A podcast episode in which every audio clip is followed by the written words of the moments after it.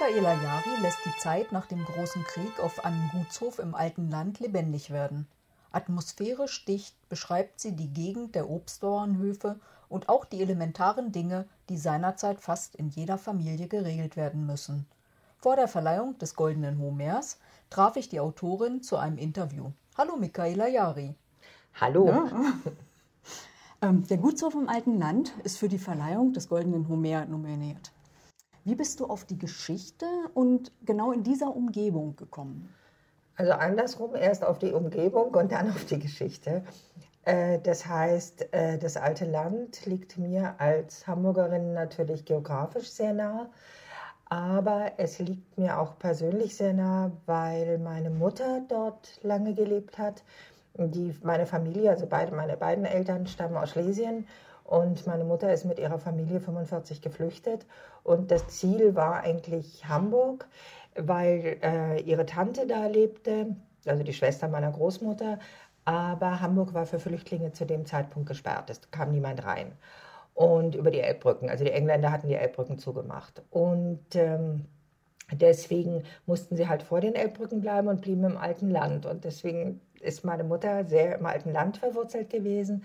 Sie ist dann zwar später, ähm, oder ihre Eltern sind mit ihr später nach Hamburg gezogen, aber sie hat zum Beispiel, als sie meinen Vater kennenlernte und dann die beiden das erste Rendezvous hatten und was unternehmen wollten, ist sie mit meinem Vater ins alte Land gefahren. Hm, das konnten wir, glaube ich, auch auf Facebook mal ein Foto betrachten. Sein, ja. Genau. Mich interessiert vor allem auch die Arbeit an diesem Buch. Wie gehst du vor, um die Idee in einen zeitgerechten, berührenden und spannenden Roman zu verpacken? Ähm, also, zuerst recherchiere ich im Internet, klar. Also es ist dann natürlich, es ist erst eine Idee da. Bei einem, beim alten Land ist logisch, es muss irgendwie eine Familie sein mit einem Obstbauernhof, ist klar. Äh, da wäre alles andere schwierig. Und dann habe ich mir die Zeit überlegt. Ich habe mir ähm, hab ein bisschen rumrecherchiert, habe mir überlegt, was kann man machen. Ähm, irgendwann kriegt man ja eine gewisse Routine und auch ein Grundwissen. Also ich habe natürlich ein historisches Grundwissen, dass ich mir überlege, was kann ich wo machen. Ähm, meine Tochter übrigens ist Historikerin, das ist auch manchmal recht sinnvoll. Und äh, so überlege ich dann, was könnte ich machen. Ich konzipiere irgendwas, dann gucke ich mal im Internet ein bisschen rum und dann fange ich mir an, Bücher zu kaufen. Und zwar tatsächlich zu kaufen. Ich gehe nicht in Bibliotheken. Ich lerne nicht gerne Bibliotheken. Das habe ich noch nie gerne gemacht.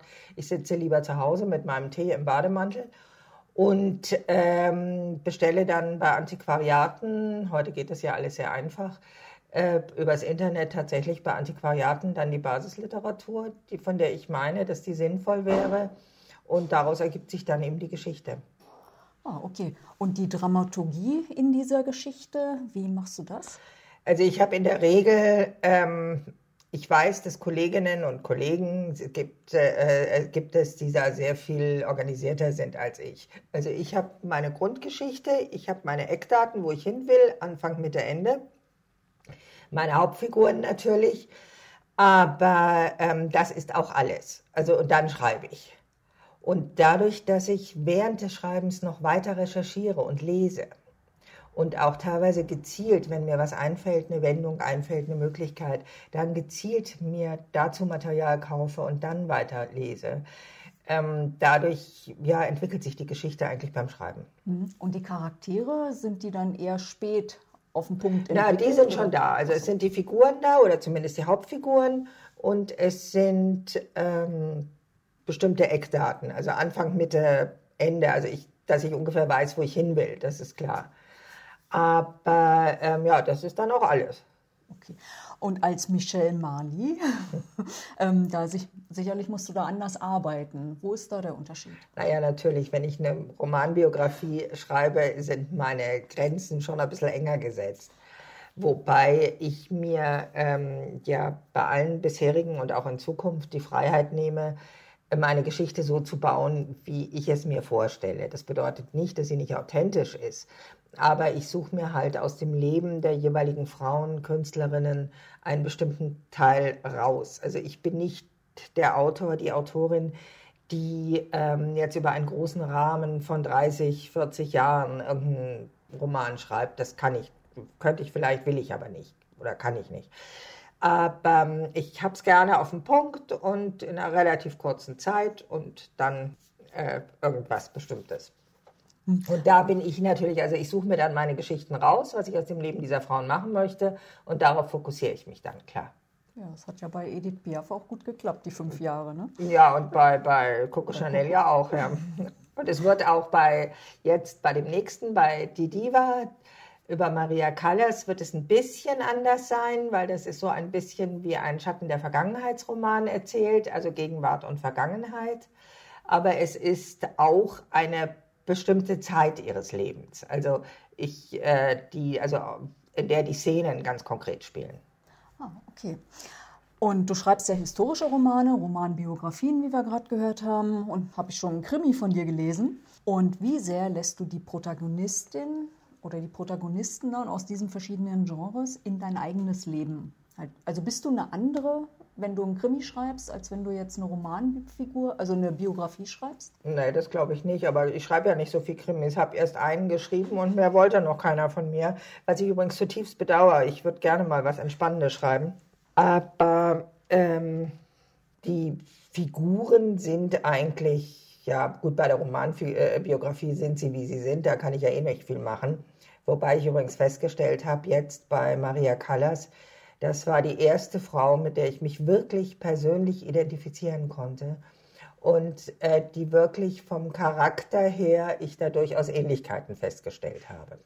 Aber ähm, das ist natürlich, bedeutet nicht, dass mir also Coco Chanel oder Edith Piaf nicht deswegen genauso ans Herz gehen oder mir wichtig sind, das, um sie zu beschreiben. Bei den fiktiven Figuren ist natürlich immer ein bisschen was Persönliches dabei.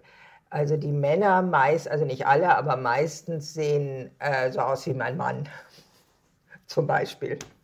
Seit 20 Jahren, kann, könnt ihr mal darauf achten, seit 20 Jahren sehen die Hauptfiguren, die männlichen Hauptfiguren in meinem Roman alle gleich aus.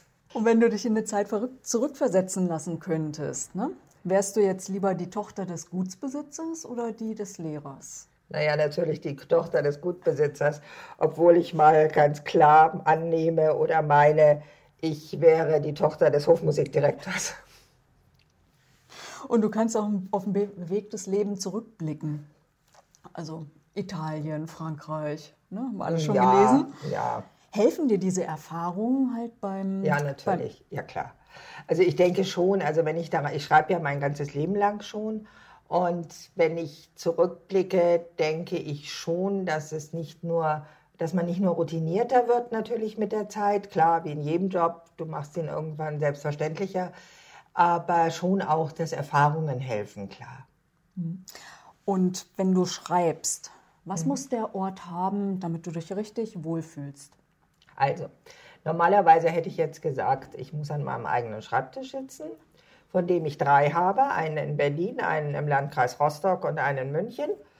Und ähm, ganz banal, ich brauche mein normales Umfeld. Meine Kanne Tee, meinen Bademantel, mein Hund zu meinen Füßen und alles ist gut. Und natürlich Basisliteratur neben mir.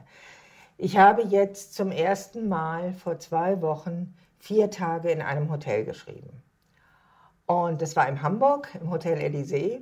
Und ich habe es geliebt ich habe es wirklich, ich hätte nie für möglich gehalten, dass es so gut funktioniert. Ich saß da mit meinem Laptop und bestellte den Roomservice ständig, also berühmten Tee. Und es war wunderbar. Also ich hätte es nie für möglich gehalten. Also vielleicht doch nicht nur mein eigenes Umfeld. Und nach 22 Romanen, wir haben eben gerade durchgezählt, bist du heute noch nervös bei dieser Preisverleihung? Immer. Ich habe grundsätzlich Lampenfieber. Vor jeder Lesung möchte ich eigentlich bitte sofort nach Hause. Ähm, aber ich denke auch, das habe ich auch bei Maria Callas gelesen. Wahrscheinlich ist es auch ein Teil des Ausdrucks von Professionalität, wenn man das alles, oder ich würde es anders formulieren, ich denke, es ist auch ein Teil von Demut.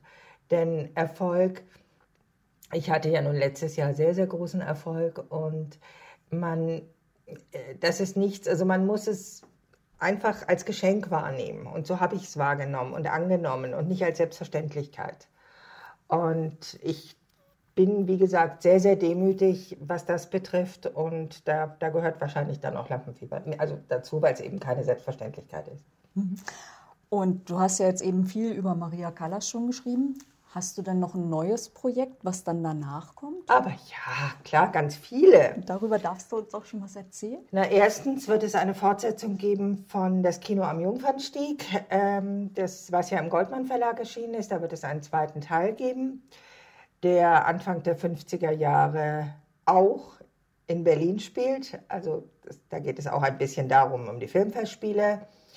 Und ähm, ja, und dann wird es natürlich Michel Mali, klar, wird nicht vergessen. Und ja, das wird weitergehen, klar. Sehr schön, toll. Also es ist toll. Also ich muss auch für mich sagen, ähm, dort, wo ich jetzt bin, das habe ich mir mein ganzes Leben lang gewünscht. Oh, das ist schön. Das ist wirklich, deswegen dieses zum Thema Demut. Also sowohl privat, ich bin sehr glücklich verheiratet, ich habe eine wundervolle Tochter, ich habe zwei ganz, ganz tolle Enkelkinder. Ähm, ich habe im Job alles, was ich mir wirklich immer erträumt habe. Und ja, also alles gut. Okay, dann sind wir jetzt schon am Ende. Vielen Dank, dass du dir die Zeit genommen hast. Ich danke, dass du mir die Fragen gestellt hast. Die Diva erscheint bereits im Mai im Aufbauverlag. Aber auch auf den 23. Roman freue ich mich schon jetzt, zu dem wir bislang ja noch gar nichts wissen. An einem der drei Schreibtische entsteht ganz sicher ein stimmungsvoller Roman den ich dann hier besprechen werde.